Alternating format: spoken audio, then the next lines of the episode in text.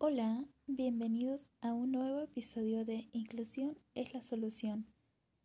Mi nombre es Marisol y hoy daré lectura a la historia de Denise, una nena con discapacidad intelectual. Este término se usa cuando una persona tiene ciertas limitaciones en su funcionamiento mental y en destrezas tales como aquellas de la comunicación, cuidado personal y destrezas sociales. Estas limitaciones causan que el niño aprenda y se desarrolle más lentamente que un niño típico. Los niños con discapacidad intelectual pueden tomar más tiempo para aprender a hablar, caminar y aprender las destrezas para su cuidado personal, tales como vestirse o comer.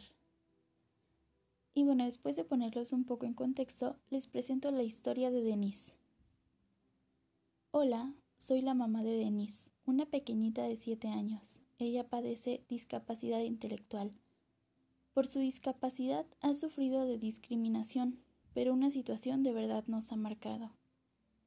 Denise sufrió discriminación por parte de una directora de un preescolar privado a la que la inscribí. Esta directora me llamaba por teléfono para decirme que fuera por mi hija, porque según ella mi hija era incontrolable y maleducada y de su boca salieron palabras tan horribles que jamás borraré de mi cabeza. En una ocasión me preguntó, ¿su hija está mal de la cabeza? ¿O tal vez su hija está retrasada mental? Cada vez que me llamaba para que fuera por mi hija siempre la encontraba sentada en su lugar, sola en el salón, y todos los demás niños afuera en el patio jugando. La directora me dijo, si su hija no cambia su actitud, yo la voy a seguir molestando a usted.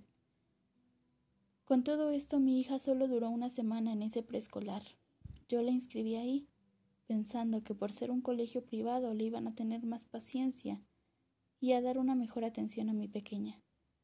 Pero fue todo lo contrario. Para mí fue muy difícil vivir esa situación, porque no sabía qué hacer para ayudar a mi hija. Realmente no sabía cómo tratarla. Y vivía con ese miedo día a día.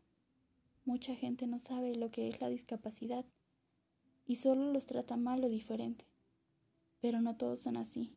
También hemos recibido mucho apoyo, tanto de huellas continuas como de mucha gente. Yo decidí sacar de ese preescolar a mi hija y buscar otro. Y gracias a Dios encontré uno de gobierno, al que honestamente no le tenía confianza. Pero ahí a mi pequeña la trataron muy bien. Participaba en varias actividades de la escuela. Su maestra nos preguntó si Denise tenía alguna discapacidad, pero nunca sentimos un trato diferente, ni discriminación ni exclusión. Al contrario, Denise siempre tuvo el ánimo y las ganas de ir a la escuela, las cuales no tenía en el anterior preescolar. Antes ella lloraba para que no la lleváramos a la escuela, pero en el nuevo colegio cambió esta situación. Después de haber pasado por tantas experiencias, tanto buenas como malas, me gustaría que hubiera más educación y tolerancia sobre este tema, porque una discapacidad no es algo malo, ni lo tienen que ver con tristeza, pena o miedo, ya que ellos no siempre entienden por qué la gente reacciona así. Ellos son unos niños tan buenos, bondadosos, sin malicia y sin estereotipos. A todos los ven y los tratan igual. Ojalá toda la gente fuera como ellos y tuvieran el corazón que ellos tienen. Bueno, antes de continuar, muchas gracias a la mami de Denise por compartirnos su historia. La discriminación y la exclusión social de los niños con discapacidad en el ámbito educativo es un problema mucho más grave de lo que parece y más común de lo que pensamos.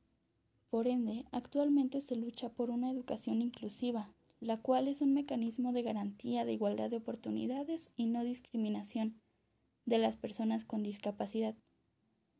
La inclusión educativa se entiende como una búsqueda incesante de mejores formas de responder a la diversidad se trata de aprender a vivir con la diferencia y de aprender a capitalizar las experiencias derivadas de las diferencias, de tal forma que estas últimas lleguen a considerarse positivamente como incentivo para fomentar el aprendizaje, tanto de niños como de adultos.